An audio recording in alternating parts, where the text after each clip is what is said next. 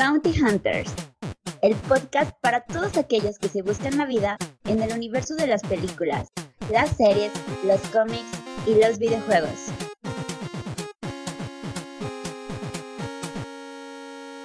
Este programa es patrocinado por... Espera, ¿quién? ¿Quién qué?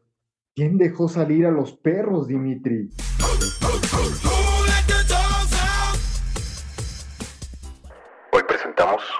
Super Mascotas.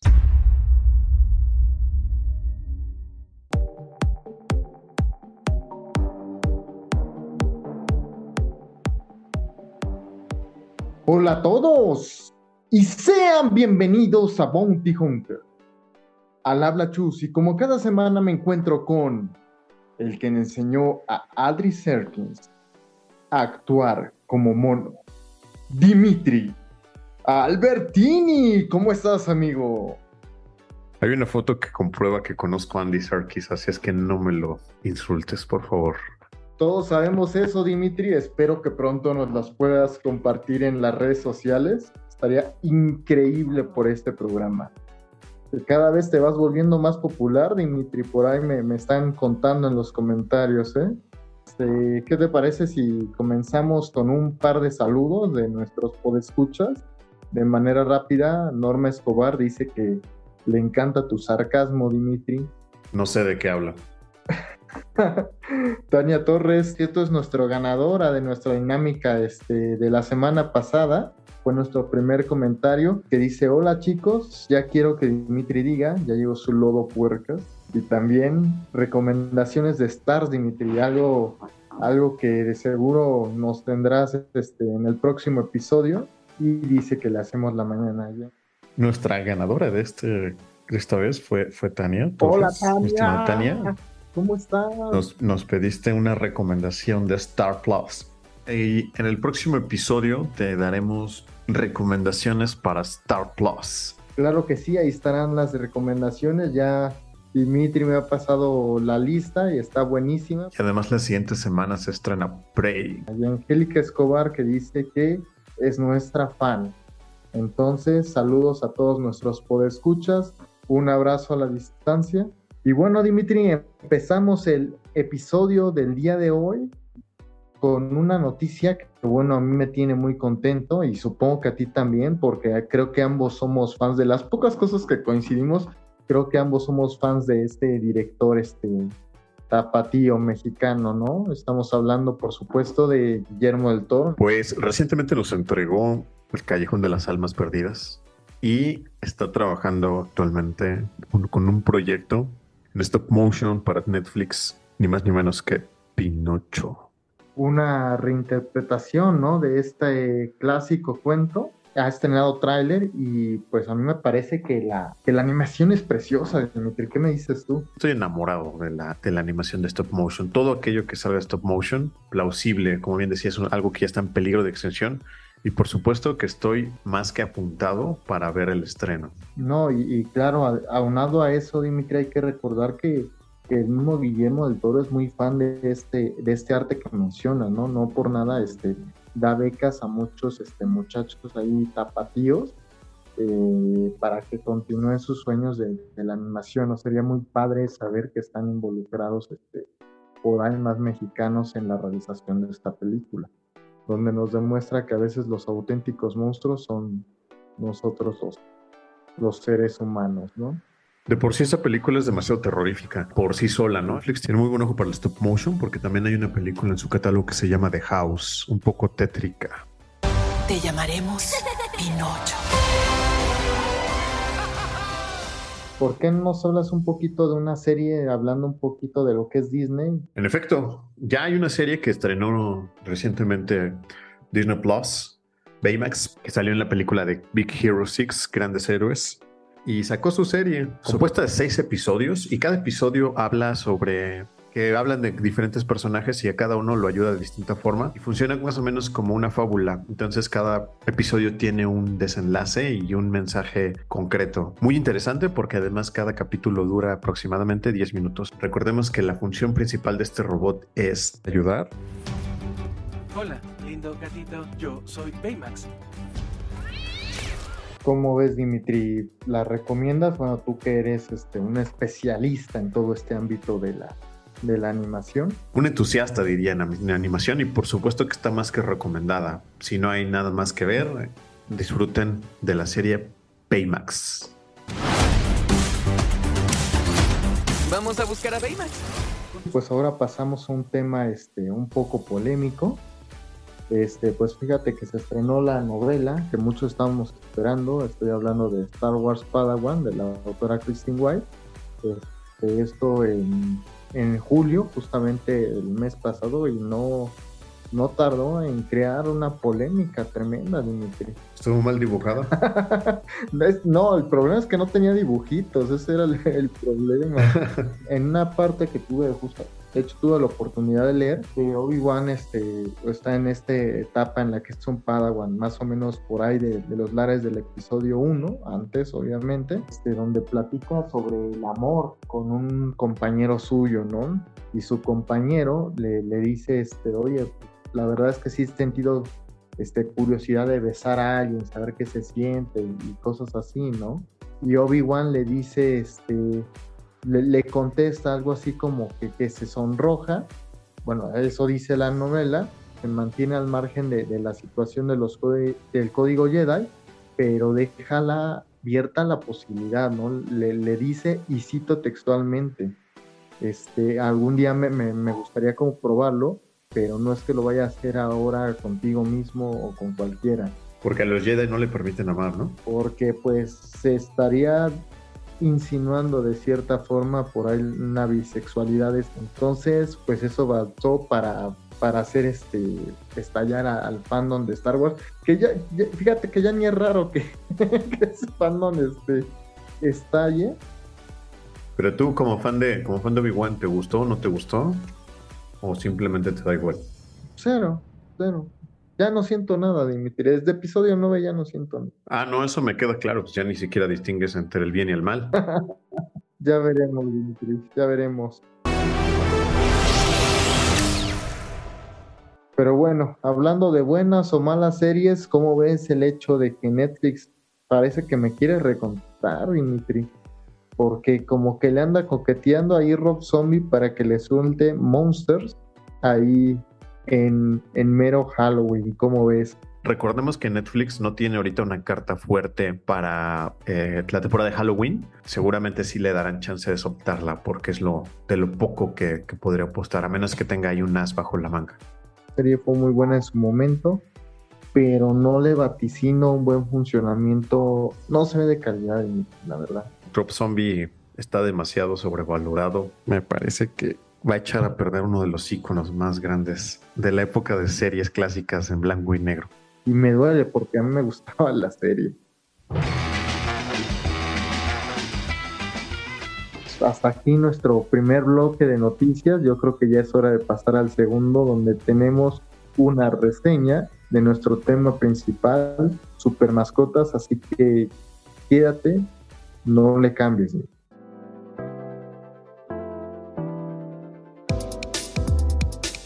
Podcast conlleva una gran suscripción. Suscríbete y síguenos en nuestras redes sociales. No olvides compartirlo. Ayúdame suscriptor, eres mi única esperanza.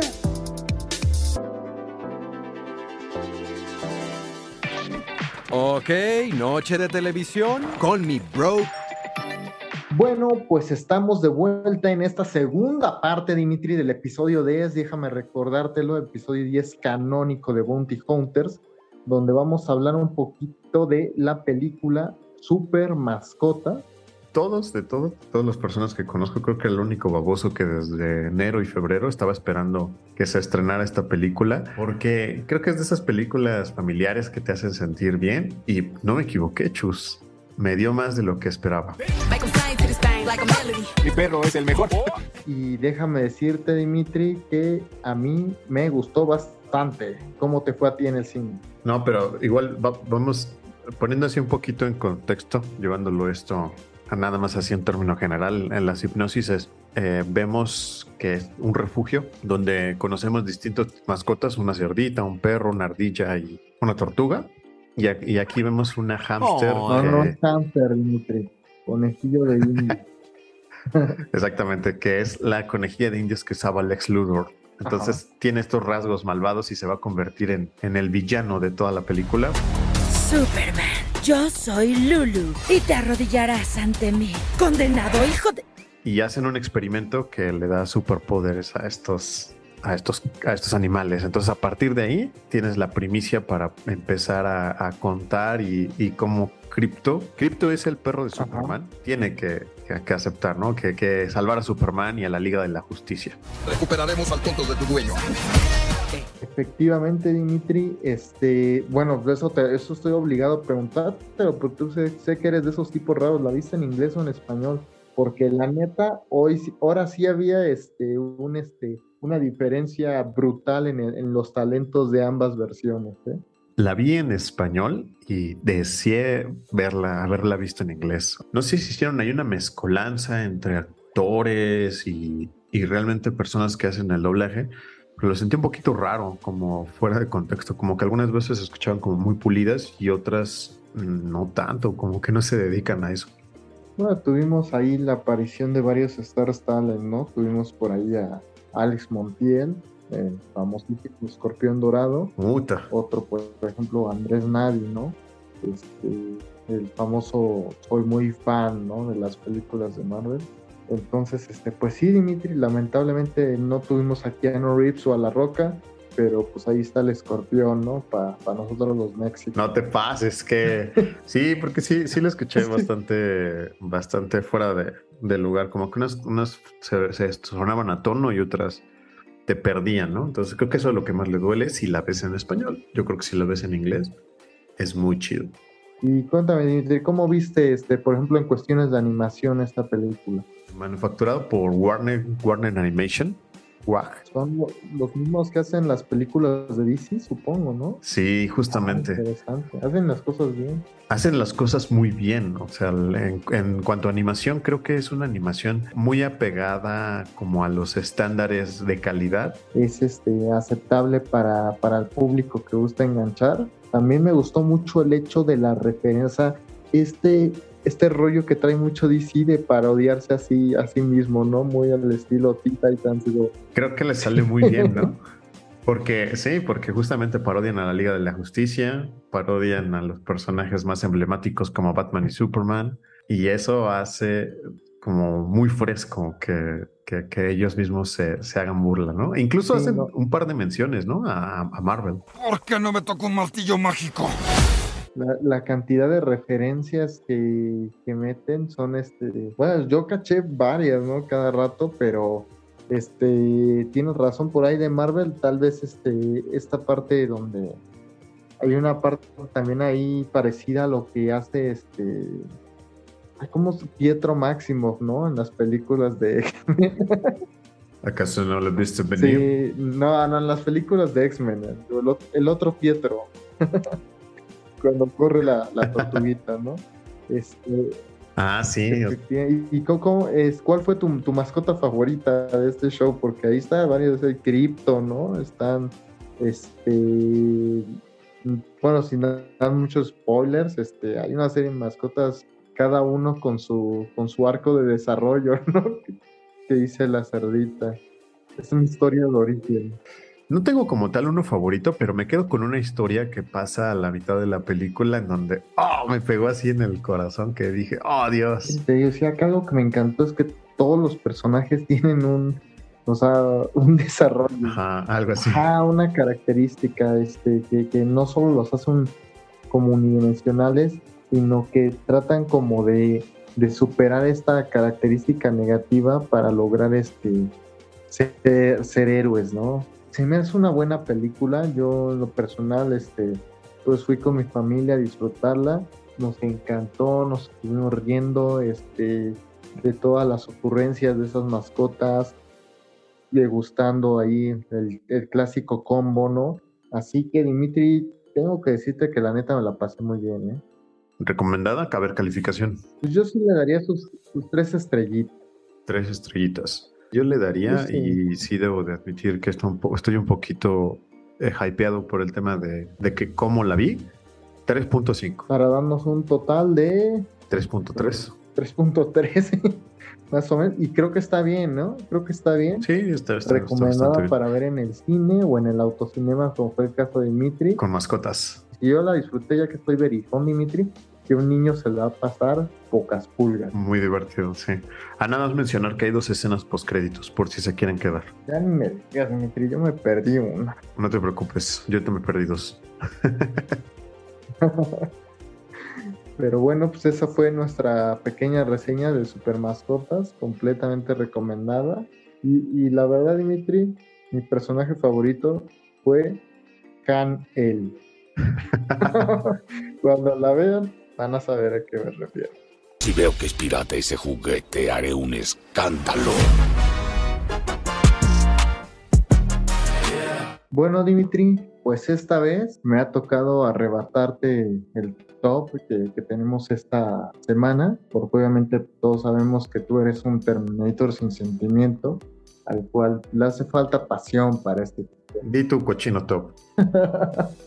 Nuestro top de, de esta semana va a ser este respecto a las, a las mascotas más icónicas de lo que es este el cine y, la, y la televisión, Dimitri. Top, top, top, top, top, top, top, top, top, top, top, top, top. Pues mira, Dimitri, vamos a empezar con una mención especial porque obviamente este, el top en principio no tiene ningún orden. Entonces este top no va a tener un orden en específico, va a depender mucho quién es su favorita. También voy a decir desde el vamos que no me sé el nombre de los humanos. En este top los protagonistas son los perros y cuando sea necesario me refería a su entrenador, su dueño, su compañero, nada más. Dimitri. Número 7.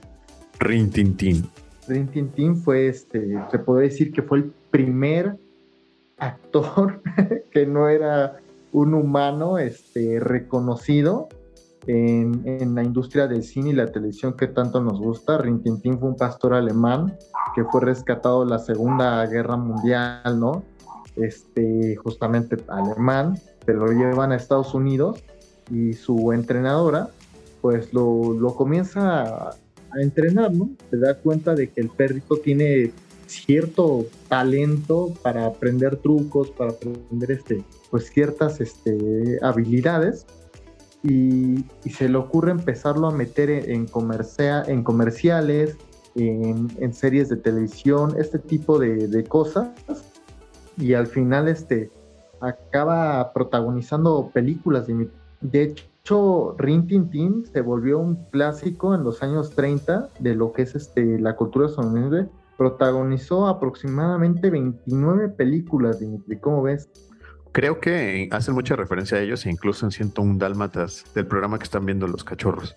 Sí, efectivamente, o sea, tienen una, igual en El Príncipe del Rat hacen una referencia muy chida a Rin Tin Tin en, este, en un episodio.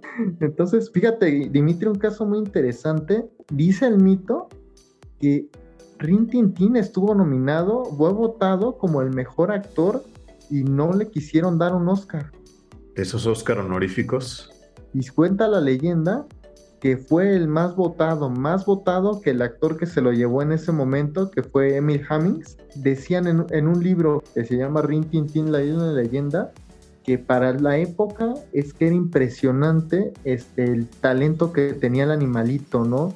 Este, como incluso la gente decía que, que le preguntaban, la autora comenta, este, que le preguntaban cómo, cómo hacía para fingir dolor, ¿no? Para fingirse este, herido, para incluso asomarse y que se vieran este, ciertas emociones como sospechas, como intrigas, no, no sé, o sea, fue algo Wow. muy impresionante en su, en su momento Rin Tin Tin, ¿no? Entonces, pues es este el primer escalón de este, de este top que Rin Tin Tin salvó de la bancarrota a Warner.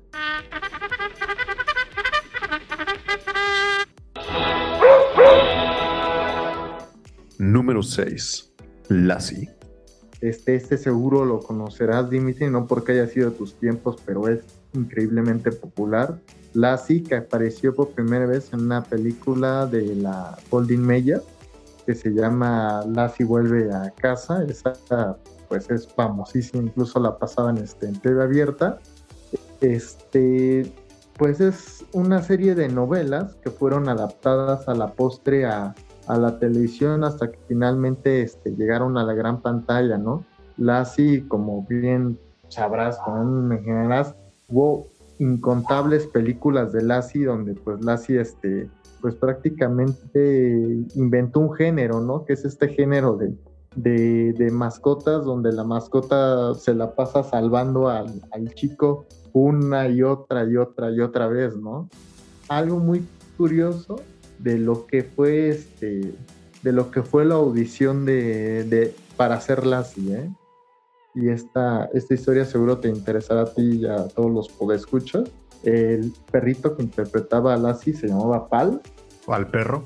No lo quisieron sus dueños y se lo regalaron un par de, entrenadores, ¿no? Estos brothers lo pusieron al 100, se lo regalan porque el perro se la pasaba persiguiendo bicis, autos, motocicletas y era pues estarlo este, pues dónde está, que ya se pueda perseguir este. o sea, era un desastre el perrito Pal, ¿no? Es el perro más icónico de todo, de todo el cine, ¿no? Efectivamente, el perro más icónico. Ahí está Lassie en el web top.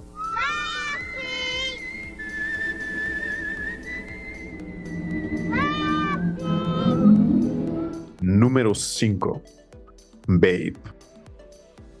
Bueno, Dimitri, pues el pequeño cerdo que ganó un concurso para pastorear ovejas y abrió paso en nuestros corazones con su astucia, amor y un estrecho vínculo con su dueño. Pues nada más estuvo nominada a siete Oscars esta película y su historia más va más allá de un puerquito que, se cree perro, ¿no? Esta película que está muy infravalorada porque obviamente era de los refritos de, Canal 5 de cada, este, de cada domingo pero fíjate que le tuve la oportunidad de echarle un ojo de nuevo a Dimitri y se tratan temas bien densos, bien, este, bien intensos. Yo recuerdo haberla visto en la, los, que serán? Ocho años y después la vi como cuando tenía como 20. Pues se tratan temas muy densos, muy intensos, Dimitri, que te hablan, vuelvo a repetir, la, la muerte, la discriminación, cómo, cómo los perros se burlaban de, de la idea del puerquito. Es, es una película interesante, Dimitri, y creo que Babe es una de las mascotas más icónicas y creo que merece estar en este top. Sin duda alguna, y además, ¿tú sabes cómo hicieron hablar a los animales? Ah, caray, Dimitri. A ver, échate esa. Nos dan un like para, para decir tonterías. Buenísimo.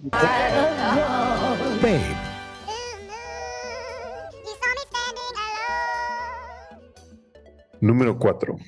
Cheetah. Probablemente el simio más ficticio y famoso después de King Kong y Caesar.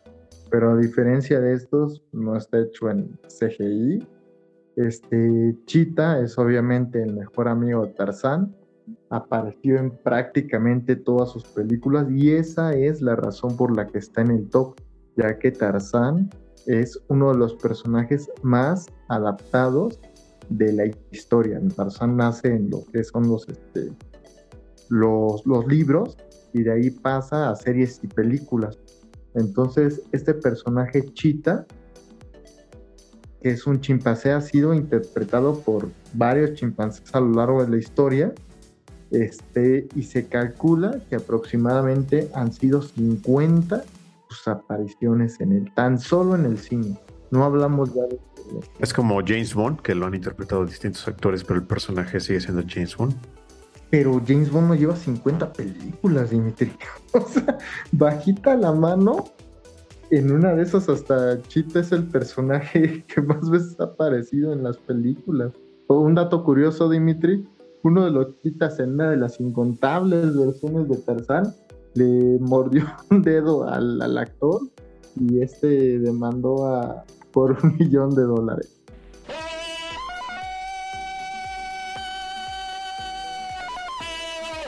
Número 3. Salem. Mira, Dimitri, hay personajes que nunca pierden su encanto y con el paso de los años se vuelven clásicos, trascienden, a las generaciones. Y uno de ellos, y nuestro único gato en este top, de manera indiscutible, es el simpático y parlachín Salem. Gracias a su versión de la serie de los 90, Sabrina el bruja adolescente, obviamente basada en el, cómic ¿no? de Archie Comics, junto con Melissa Joe Hart, su fama sigue intacta, incluso este, actualmente es dueño de un sinfín de memes que circulan hoy en día en redes sociales este, estuve investigando un poquito cómo fue lo, de la creación de- del personaje de Stalin. Es nada más, nada menos, y esto es interesante también porque creo que de esta lista es el primero que está combinado eh, la tecnología con la actuación del animalito, siendo este, tres marionetas las que, hacían a, a Salen, animatrónicos, combinado también con tres gatitos que interpretaban este, al mismo personaje, ¿no? Este, este brujo que fue condenado a 100 años como gato por querer este, conquistar al mundo. Y creo que de estos, de todos los de la lista que he mencionado, este es el que actualmente goza de, de más popularidad, no solo porque le hicieron este, su tributo en la nueva serie de Sabrina, sino porque, como bien lo, lo dije anteriormente, es dueño de un sinfín de, de memes actualmente. Me encantaba mucho su sarcasmo y además cómo combinaban entre, entre gatos reales y también marionetas. Y además su, su voz. Te pareces mucho a Salen, Dimitri, ahorita que lo pienso, ¿eh? Para todos los que quieran ver a Salen, su serie está disponible en Paramount Plus. Salen, te ves ridículo. Te aterroricé y lo sabes. Número 2. Frank. Estamos hablando del perrito de Men in Black, quien puso en alto el nombre de los pugs. Frank tiene una apariencia de un pug normal, pero en realidad es un extraterrestre de los Remoriano. Es que un perro tan feo no, no, no puede ser terrícola. Este Frank obviamente tiene su primera aparición en Men in Black 1. Este, cuando interpreta a este perrito ya tenía 7 años, obviamente para la edad de un perro era un perro ya este, veterano, ya para la escuela tuvo 12 añitos, de hecho tenía canas el perrito, entonces ahí tuvieron que, que retocársela. o sea, hubo ahí trabajo de, de ¿cómo se puede decir? De, de rejuvenecimiento, ¿no? Antes de- del CGI, del, buen perrito. Este, Frank está en el top no solo porque por su por, por esta forma tan tan curiosa de ser tan tan genial que tiene, ¿no? En la secuela este se vuelve la pareja de Jay y es una molestia y se la pasa intimidando a los agentes, bromeando en las misiones. Es súper cool y, se- lo que esto pudo investigar la vida del perrito es que era un- esos últimos años de su vida lo vivió así como, como divo, el, el- el canijo, este, iba a las entrevistas, iba con Will Smith, de hecho estuvo en otro rollo Nadal Ramones cuando fue Will, también fue Frank, este, lo tenían así hospedado en, los, en buenos hoteles, incluso el agua solo la bebía de, de- de botellita, pura carne y pescado, o sea, el tipo se volvió los últimos añitos de su vida en un este en una superestrella, Dimitri. Pues no por nada puso de moda tanto a, a los Pug. Sí, no, yo sé, sé que los pugs se llaman pug porque yo en algún momento quería, quería pues un perrito como el de, el de Men in Black, ¿no? ¡Suéltame! ¡Llama a la perrera! ¡Tiene moquillo! Ah, el perro le debe dinero a mi amigo. Tranquilemos insectos, Frank. ¿Qué sabéis? No sé nada. ¿Nada? ¡Habla! Número 1. Willy. La famosa orca que vivió durante varios años en aquel Reino Aventura, ahora Six Flags Space Keiko, la, el único este, animalito de esta lista que tuve la oportunidad de ver en su momento, cuando era un, un mini. Este, pues este cetáceo, Dimitri, tuvo participación en telenovelas como Quinceañera y Azul, respectivamente, este, pasó a, lo que sería su, su, al estrellato, ¿no? Este, la cinta Keiko en peligro en el año 90 y, su continuación, ¿no? De, del 93 Keiko 2, en- digo, en Liberen a. Entonces, este Dimitri, pues la popularidad de Willy, este, se me hizo importante dejarlo en el primer lugar, no solo porque es este mexicano, porque fue el único que vi, sino porque creo que, creo que dentro de todos esos actores perritos, este, Willy fue el que, el que hizo un cambio social, este, a, través de, de un medio tan importante artístico como es el cine, ¿no? Porque la popularidad del ver en Willy trajo consigo un llamado de atención por parte no solo del público en general, sino de, ciertos este, grupos este, de, ¿cómo se podrían decir? Activistas, este, los cuales pues, pidieron que fuera liberado Keiko como su contraparte en la ficción, ¿no? El caso de Keiko es un antes y un después en la historia, pues Keiko oficialmente recuperó su... Cuando, cuando oficialmente recuperó su libertad, se convirtió en la primera y única orca en ser liberada tras su etapa de cautiverio lo cual se convirtió, este, ¿cómo se puede decir? En el principio, en el inicio, en la piedra angular de lo que a la postre se convertiría en la ley de la protección a la horca en Estados Unidos. Y obviamente es un sistema que se está copiando en todo el mundo, en el que pues está prohibido y seriamente multado este, el hecho de que estos animales que son, pues que ciertamente no son animales domésticos, este, pues estén en, estos ambientes este, del entretenimiento, ¿no? Entonces, por eso se me hizo como tan importante el año, el, la película de Liberen a Willy y el hecho de que pues haya logrado esta película concientizar a tanta gente, a tantas personas que a lo mejor en su momento lo veían como algo normal, ¿no? no, no, solo hablamos de, de esta fraternidad que había entre un niño y una orca asesina, que, ambos eran retrasados, este, uno adoptado, el otro también adoptado, y que de cierta forma este, hacen esta, esta mancuerna y, acaba en la liberación de, de Willy en la película, ¿no? Sino que de verdad movió algo en las personas, movió algo en la gente y se me hizo bien importante que estuviera aquí ocupando este, pues, nuestro primerísimo lugar del top de Bounty Hunter. ¿Dónde lo vemos entonces, Chus? No hay dónde verlo, en YouTube yo lo vi. Ok, anotando para ponerlo canónico. Chus no sabe dónde ver las películas. pues después de este top que nos compartió nuestro queridísimo amigo Chus, va a dejar una imagen con estas mascotas y le vamos, les vamos a pegar un top más de algunas películas que tienen animales. Y nos compartieron también nuestras mascotas, entonces las tendremos posteadas en el Instagram de Bounty Hunters. Porque me late mucho esta interacción que tenemos este, con la gente últimamente. Dimitri, ¿qué te parece si hacemos una pequeña dinámica con Prey? Para la siguiente dinámica, justamente como el depredador conseguía presas, aquel que nos logre conseguir tres suscriptores Chus les va a hacer algo muy, muy, muy especial para ellos. Y no, no hablo de solo un privado. ok. Nos mandan mensaje por Instagram, que es la red que más usamos, con las capturas de pantalla. Y Chus les va a hacer algo muy, muy, muy especial. Bueno, Dimitri, pues nos vamos con esta dinámica. Esperamos su participación. Esto ha sido todo por el capítulo de Bounty Hunters edición especial Super Mascota. Dimitri, Despídete, por favor. Por aquí les hacemos también una invitación a que nos sigan en todas nuestras redes. Nos van a encontrar como Bounty Pot en todas las redes sociales. Nos escuchamos luego. Bye. Adiós.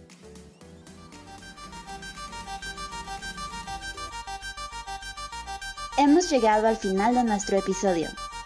Que la fuerza te acompañe. Y no te preocupes. Volveré.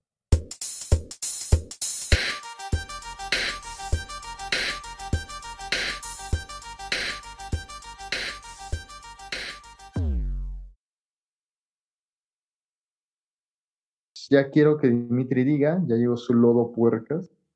Ya llegó su lodo puercas. Verga. Te sale muy bien,